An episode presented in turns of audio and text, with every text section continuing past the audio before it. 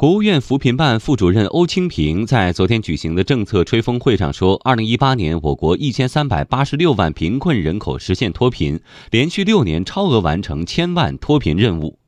二零一九年要确保再减少农村贫困人口一千万以上。央广记者车丽报道。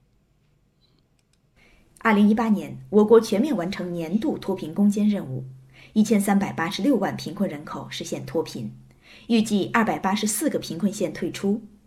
六年来，我国现行标准线的农村贫困人口累计减少八千二百三十九万人，贫困发生率从百分之十点二下降到百分之一点七，简当立卡贫困村从十二点八万个减少到二点六万个。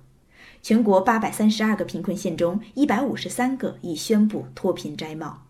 国务院扶贫办副主任欧清平表示。二零一九年要确保再减少农村贫困人口一千万以上，实现三百个左右贫困县摘帽，基本完成“十三五”异地扶贫搬迁规划建设任务，推进深度贫困地区攻坚。中央二零一九年财政专项扶贫资金新增部分主要用于深度贫困地区脱贫攻坚，瞄准两不愁三保障的突出问题。因地制宜，指导各地发展特色产业，加快补齐基础设施和公共服务短板。深度贫困地区脱贫攻坚依然难度很大，要积极的推动各地落实“三区三州”的各项政策举措，同时加大对“三区三州”外一百六十九个深度贫困县脱贫攻坚的力度，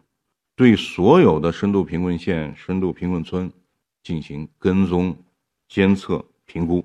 继续推进贫困村提升工程，用集中精力、集中力量攻克深度贫困地区的硬骨头。